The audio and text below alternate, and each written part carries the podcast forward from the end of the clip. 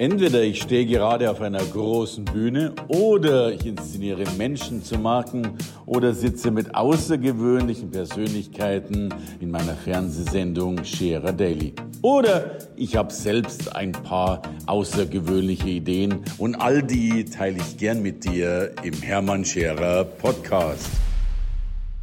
Ein Gespräch führten wir darüber, wie gewinne ich als Unternehmen Mitarbeiter.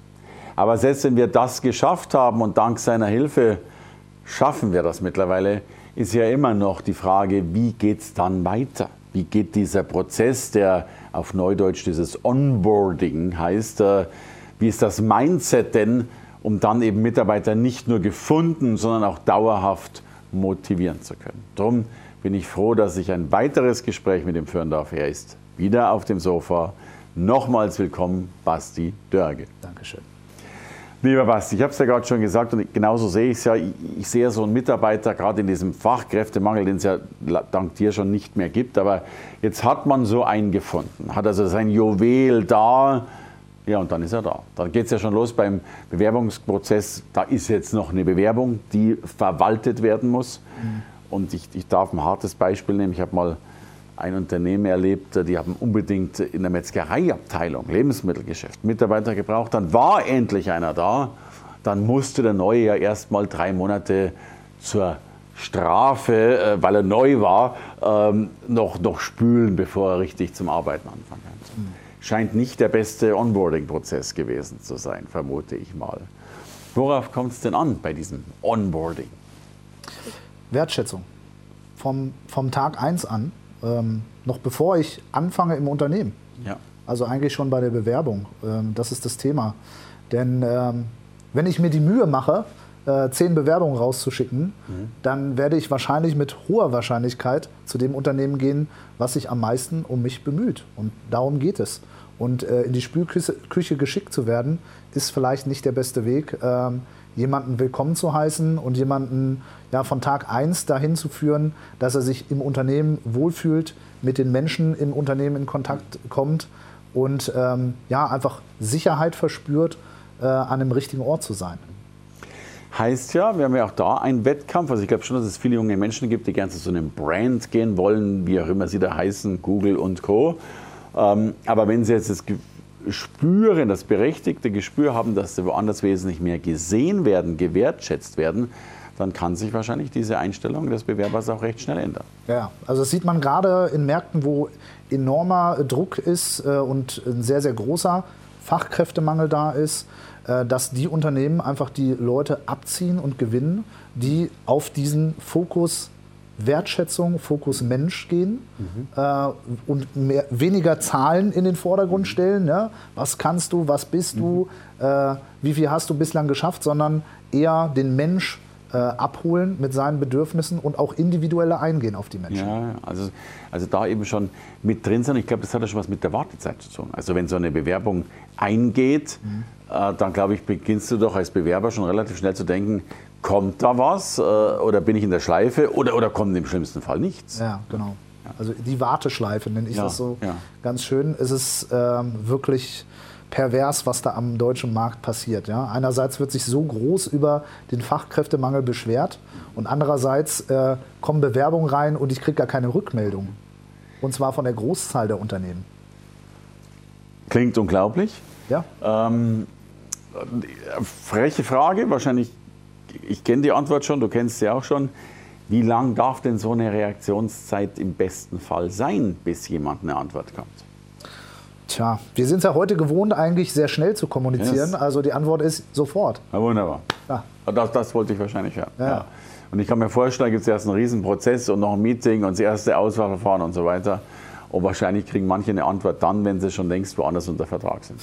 Ja, ja, also das stellt man ja auch fest, ne, dass die, äh, wenn ich mit Unternehmen spreche, ähm, ja, wir machen ja schon alles und wir haben auch Bewerber, aber irgendwie äh, springen die ab. Mhm. Ja, weil äh, wir offensichtlich zu lange brauchen, die, äh, denen eine Rückmeldung zu geben und die sofort an Bord zu holen. Ne? Und das ist eben das Thema, die Leute sofort abzuholen. Am besten, ich sage immer, einfach anrufen.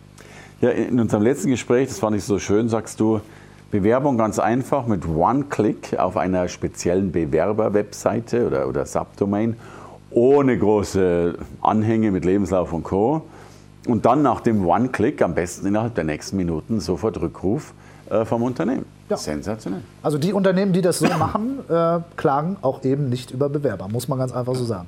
Du bist ja schon geflasht, dass einer so schnell anruft. Also ich erlebe das selbst ja. oft, wenn wir Anfragen kriegen als Dienstleister und ja. auch unser Ziel ist dann sofort zu reagieren. Da, da sind wir es ja auch mehr gewöhnt, Dienstleister zu sein anscheinend. Ja. Ähm, dann sind die Leute ganz verblüfft. Was, ich habe doch erst vor drei Minuten diese E-Mail und so weiter und so fort. Also will heißen, der Unternehmer ist auch immer mehr der, zumindest in dem Fall auch der Dienstleister, der eben da schnell reagiert, zeitnah reagiert und Wertschätzung.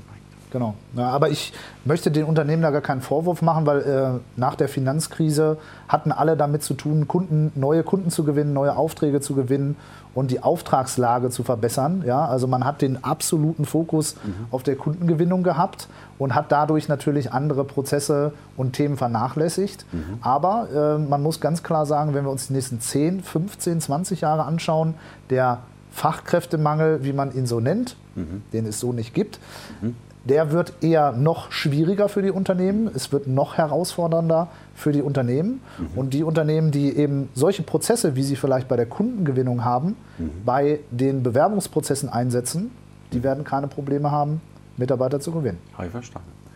Und jetzt geht es weiter, dann als es Wertschätzung. Worauf kommt es denn noch in diesem Mindset an, dass dann dieses Onboarding gut funktioniert? Naja, es fängt erstmal da an, wie man letzten Endes auch bei einem Kunden ähm, das Ganze von, vonstatten hat, mhm. äh, zu qualifizieren. Mhm. Zu fragen, was suchst du genau, warum hast du dich beworben, was ist dir wichtig. Mhm. Das sind erstmal solche Fragen, die stellen kaum irgendwelche Personaler oder Chefs äh, an potenzielle Bewerber, sondern da den Fokus drauf zu setzen und den Menschen dahinter kennenzulernen äh, was ihm wichtig ist und äh, was so seine Herausforderungen sind im täglichen Alltag, um wirklich den Menschen kennenzulernen. Okay. Also wenn ich, wenn ich diesen Brückenschlag geben darf, bei den Verkäufern hat man gesagt, stell nicht gleich dein Unternehmen vor, sondern frag doch erstmal, wozu brauchst du denn das oder warum bist du gerade hier als potenzieller Kunde?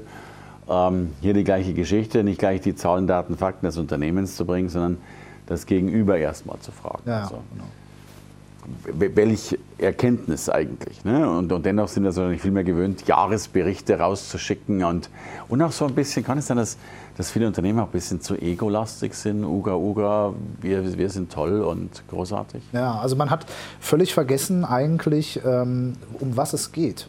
Denn am Ende sind wir alle Menschen und wenn man sich jetzt mal die Brille des Bewerbers aufsetzt, ja, der irgendwie seit Monaten ähm, nicht so gut drauf ist, weil er eine schlechte Führungskraft hat, einen schlechten Chef hat, vielleicht gemobbt wird, unbedingt aus der Firma raus will, unzufrieden ist und sich jetzt die Arbeit macht, ähm, ja, neue Unternehmen kennenzulernen. Mhm. Äh, und dann kommt so etwas zurück in diesem Fall, und zwar nichts, ja, dann äh, brauchen wir uns nicht wundern, dass wir keine Mitarbeiter anziehen. Gibt ja diesen schönen Spruch, äh, Menschen verlassen Unternehmen wegen Menschen und sie gehen zu Unternehmen wegen Menschen. Genau. Welchen Tipp, jetzt, jetzt oute ich mich ja als durchaus zu fokussierte Führungskraft. Ich bin ja auch einer, der sagt, ja, und Unternehmensziele und Gas geben und lass uns voran. Und ich will nicht leugnen, dass ich manchmal zu sehr an die Ziele denke und vielleicht mal zu wenig an den Menschen. Was wären denn die ersten Schritte eines Mindsets eines solchen Unternehmers wie bei mir, um das besser hinzukriegen? Ich mache da eigentlich immer ein ganz schönes Bild mit den Führungskräften und, und Geschäftsführern. Stell dir einfach mal vor, wenn du deine Beerdigung vom innerlichen Auge hast, mhm. wie möchtest du, dass über dich gesprochen wird? Er war derjenige, sie war diejenige, die alle Ziele erreicht haben oder die, die sich um die Menschen, Menschen gekümmert haben, right.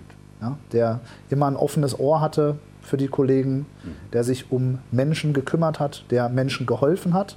Oder möchte ich der sein, der der Erfolgreiche war, der Milliarden gescheffelt hat, aber eben auch viel verbrannte Erde hinterlassen hat?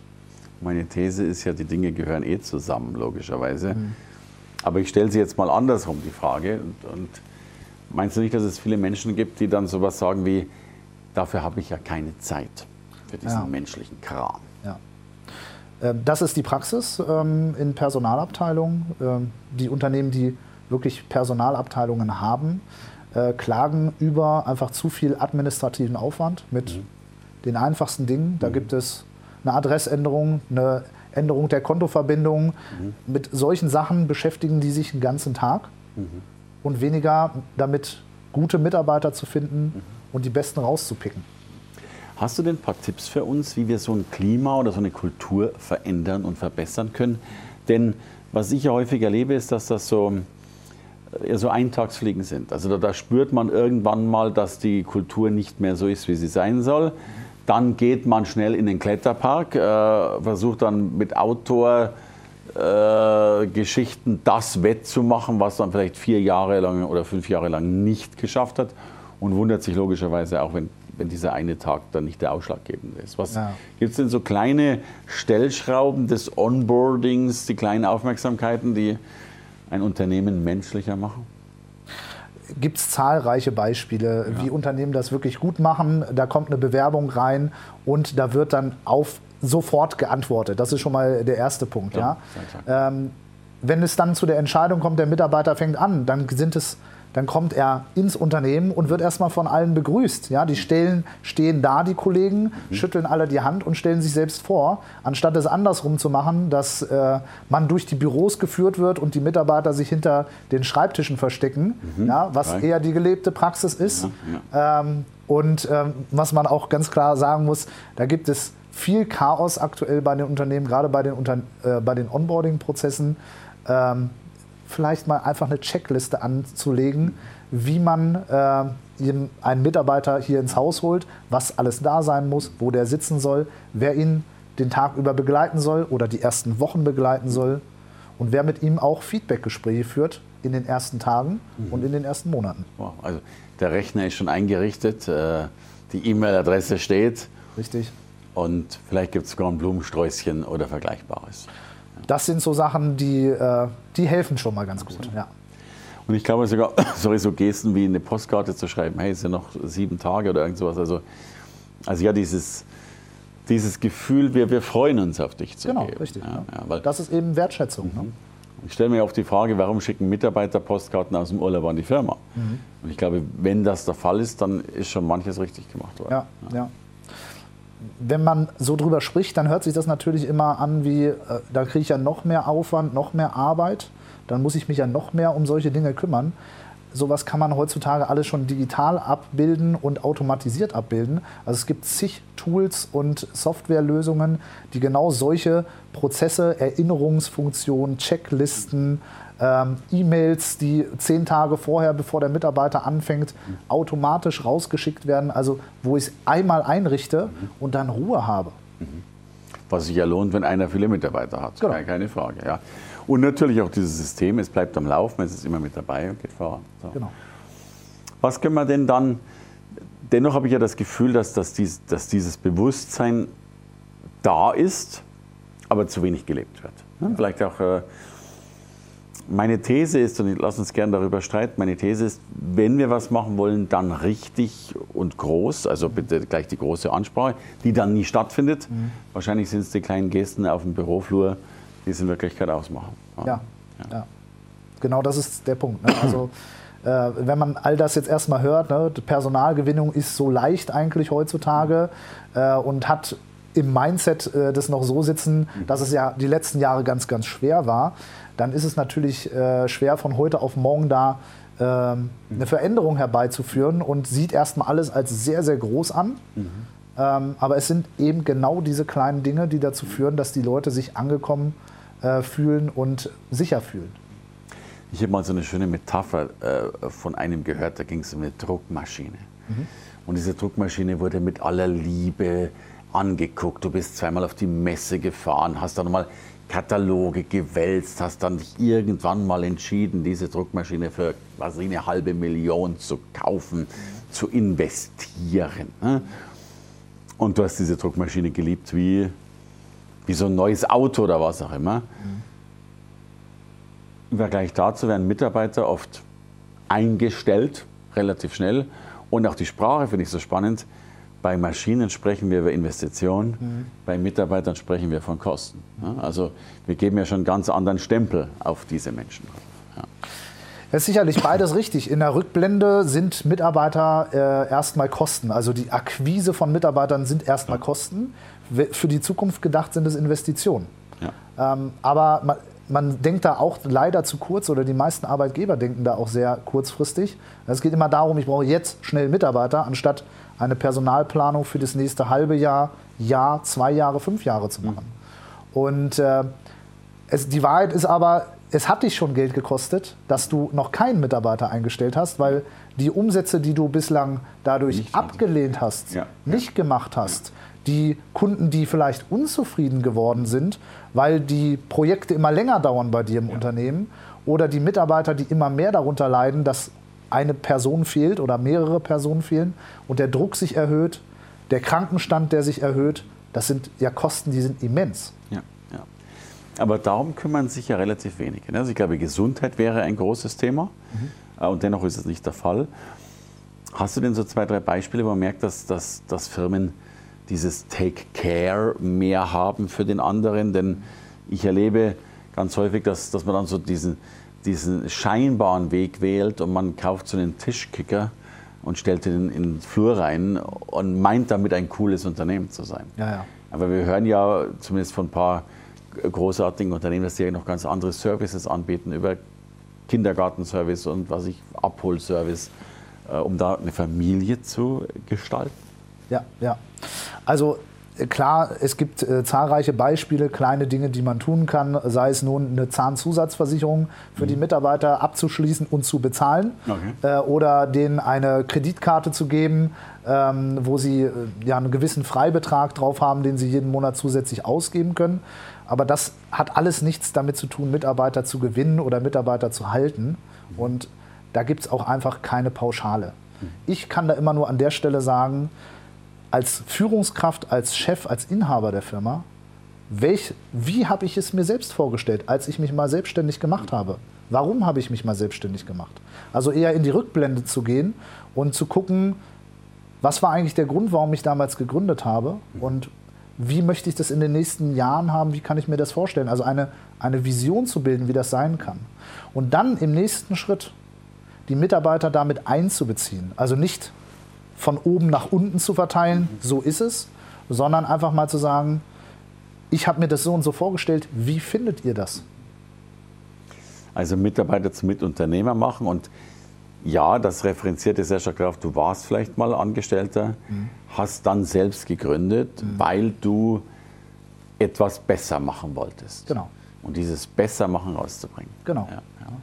Heißt ja aber auch, und das finde ich sehr, sehr schön, es geht eben nicht um die großen Dinge, nicht um die teuren Dinge, nicht um die Kreditkarte, die sein muss oder eben dieser Tischkicker, sondern vielleicht mehr um die Vision, mehr um die Idee. Und das ist ja so meine Abschlussfrage, es geht auch um die Story, die so ein Unternehmen hat. Ne? Genau. Ja, also gerade äh, die jüngeren Generationen, äh, Generation Y und ja. die kommende Arbeitsgeneration Generation Z, Z ja. ja. Äh, die werden viel, viel mehr darauf achten, was hat das eigentlich für einen Sinn, dieses Unternehmen? Warum gibt es das überhaupt und was tut das eigentlich Gutes hier auf der Welt? Mhm. Und äh, wer da den Fokus als Unternehmer drauflegt und vielleicht einfach mal seine eigene Vision entwickelt, sein eigenes Warum entwickelt, warum ich mal gegründet habe, was ich besser machen wollte, der zieht auch automatisch solche Menschen an, wenn man das Ganze natürlich sichtbar macht. Also Viktor Frankl sagte mal so schön, wer Leistung haben will, muss Sinn bieten. Mhm. Ich würde das Gespräch abschließen mit den Worten und Basti Dörge sagte einmal, wer Mitarbeiter haben will, muss einen Sinn bieten. Insofern danke für dieses sinnvolle Gespräch. Danke, danke für viele Anregungen, Basti Dörge. Danke fürs Reinhören in den Podcast. Wenn du mehr von mir wissen willst, komm zu meiner Veranstaltung Hermann Scherer Live. Infos und Sonderkonditionen für dich als Podcast-Hörerin oder Hörer findest du unter www.hermannscherer.com slash bonus. Bis bald im nächsten Podcast.